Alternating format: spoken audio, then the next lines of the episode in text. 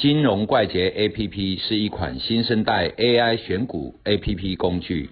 以下节目是由金融怪杰 APP 独家赞助。大家好，嗨，欢迎阿鲁米。阿鲁米饱读诗书嘛，嘿，你看了很多书啦，哈，各各式各样的书你都看，都有涉略啦。想要不输就要看书。对，但是哎你金融界的书大概大概有一两千本，应该不为过啦。好，各上式千本有了，对啦，好，各千本书嘛原文书啦，嘿，对啊，看的蛮多的嘛。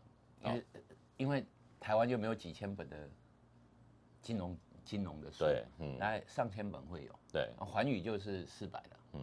哎，那那阿鲁米看了很多书嘛。那有一次我们在聊天，我就我们就讲到金庸小说《倚天屠龙记》，张无忌有三大神功：这个国中看的，九阳神功、哎，乾坤大挪移乾移，坤大挪移，还有太极拳、太极剑，嗯嗯，太极剑法。张三丰的，，对，那阿鲁米跟我说他最欣赏的是太极剑，嗯嗯，那就觉得很奇怪，为什么？他就说，因为就是有招，无招胜有招。当你看了很多招式之后，吸收就变无招。他就跟我说，他看了很多书，看到后来，有的书他可能翻过半个小时、一个小时，他就看到这啊，这没有可读性，他就把有招化为无招。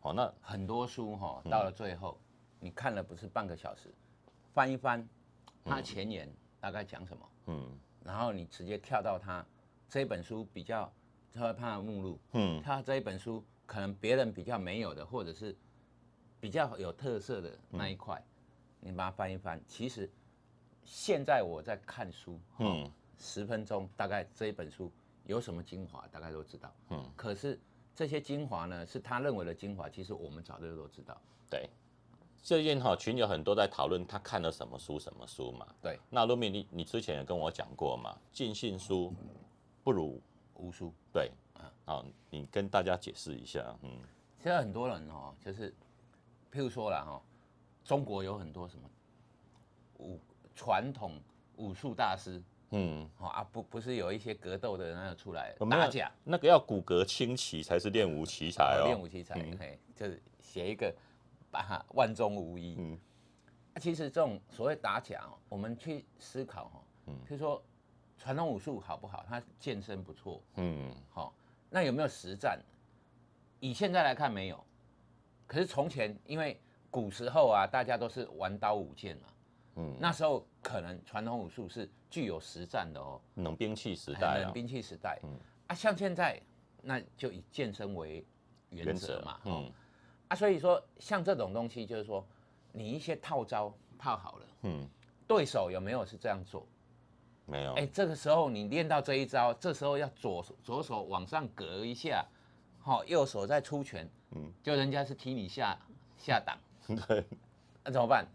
所以这种东西跟交易是一样的，嗯。你看到很多形态，真的会产生这样子的形态吗？还是说类似的形态？因为每天的 K 线都是活的，对，好，那每天的 K 线都有各种不一样的消息，好，哎、有时候呢，就是譬如说美国，哎，突然间发生了一个什么东西，嗯。国际上什么俄乌战争啊，突然间出现了，哎、觉得不会打，突然间打了，对，好，啊像这种莫名其妙，北韩射一颗飞弹啊，日本崩盘嗯啊，会影响到台湾吗？会，对不对啊？所以很多种东西是我们所始料未及，所以很多东西我们不能照本宣科说啊，我就按照书念的东西来去运作。所以为什么哈、书上写的东西，它有没有例子？有，有，每一本书都有密密麻麻的图一堆。可是哦，这种东西就类似那种幸存者偏差。嗯譬如说，我要讲一个，就是哎，回档到零点三八二，它就往上弹喽。嗯会这样吗？不一定哦。就是说，你一个强势整理一定会回到那里吗？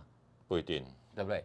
啊，为什么你知道回到那里可以？因为你已经看到回了嘛。所谓的回档是不是它回了，你才知道是回了？对，啊，你才知道这个叫回档，所以你才会去设定一个价格。如果它弯到一一小段，然后又上去了，其实连整理都没有啊。嗯对不对？所以很多东西哈、是，譬如说你说整理，是它整理出来，你才知道这里叫整理，对不对？它大涨了之后，你才知道这是标股，嗯，但是有一些东西我们是可以从里面去搜寻，就是说哈、每一个细节、每一个环节，希望两件事情，一个是预判，嗯它可能会出现的怎样的走势啊？这种预判是重点在哪里？重点在当你预判了之后，你心里面有一个底，有一个架构，然后你去盘中也好，或者是说当你进场之后呢，你不断的去修正它，对，修正自我的预判啊，这种就是我想它应该怎么走，然后市场给我一个回馈，嗯然后我又修正了我自己当初的概念，哦，比如说啊，它很强，我是知道它今天又涨停，明天又涨停，我才知道它很强嘛。对，那当它很强的时候，我是不是原本我预计它只有三十趴的涨幅，嗯，哇，四天就三十趴了，那我是不是要修正了？对，要不要卖？不卖卖，这么强的不卖，反而是稍微回档我就去加码它。嗯，所以这种我有一个想法，那从市场得到了回馈，我去修正我的想法。嗯，啊，交易就是这样做的，所以我们有知道很多的知识，但是呢，你要用哪一招不一定。对，但是到了最后，技术有没有什么用？技术没有用，因为市场是活的。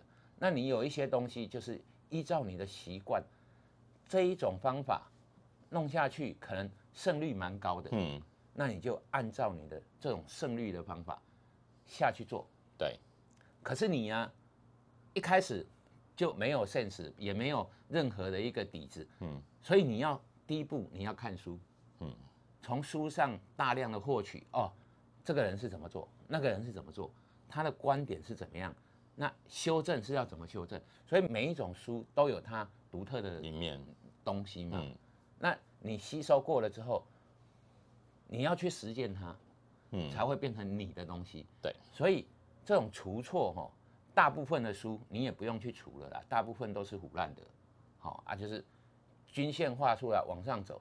我看你，均线是因为价格往上走，均线才会往往上走，不是因为均线往上走，所以价格往上走，这大家都搞混嘛。对，所以很多人就是有一些想法是其实是错误的，但是他把图贴出来看，哇，你看均线往上走，嗯 你看价格就往上走，好，然后从下面你看这个抛物线的走法，大多头，它走出来你才能够画出那个抛物线嘛，对，对不对？可是在它还没走出来的时候，你要凭什么要画这个？所以这种东西就变成一种经验累积，嗯，你从透过读书，然后有些经验之后，你再去思考未来怎么走，对，然后你该用什么方式来去运作。所以读书是第一要点，嗯，读完了之后呢，你要先每一种都去测试一下，测试一下，嗯，哎，这个有用啊，那个没用，测试过了之后，再把它融合起来。对，好、啊，这种东西不是说读书无用论啊，其实你当你什么都不知道的时候，读书是唯一的捷径嗯，啊。可是当你读了很多书的时候啊，你又开始迷惘，无从判别，这时候要去无存精。所以，我告诉你，真正的厉害的交易者，他不是厉害在于他的交易手法，嗯也不是厉害在于他的一个技术性。交易没有所谓技术性，手法有好有坏，但是那个是经验。嗯，可是靠手法在过日子的，永远做不到，对因为它就是一种手法，也就是说比较倾向很短线的，嗯，这种才需要手法。所以真正交易到了最后，你会发现所有的技术其实都没有什么屁用，嗯，真正有用的是心法。所以你有一种原则，包括你的信念，嗯，对不对？有一些东西你看，哎，它应该是走多头，可是它也还会甩一下。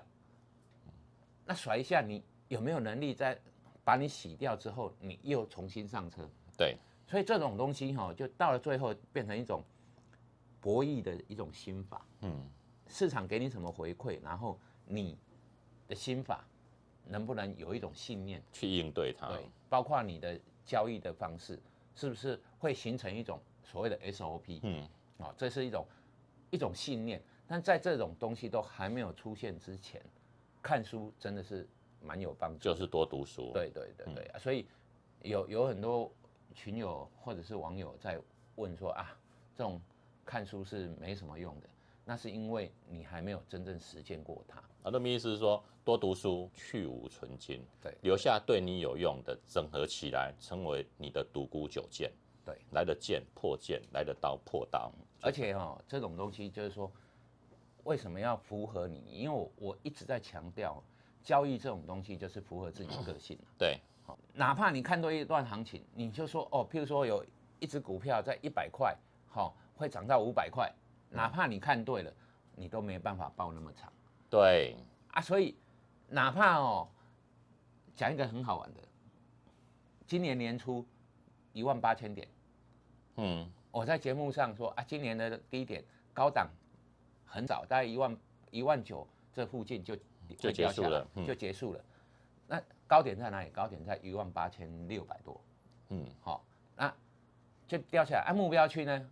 啊，在节目上说，哎，目标区一万五，嗯，我有没有能力从一万八一直报到一万五？没有，我告诉你，很坦白的话，没有。但是我目标区是对的，嗯方向是对的，我知道它会掉下来，因为我有讲过很多原则性的东西，对，一个经济体系的架构。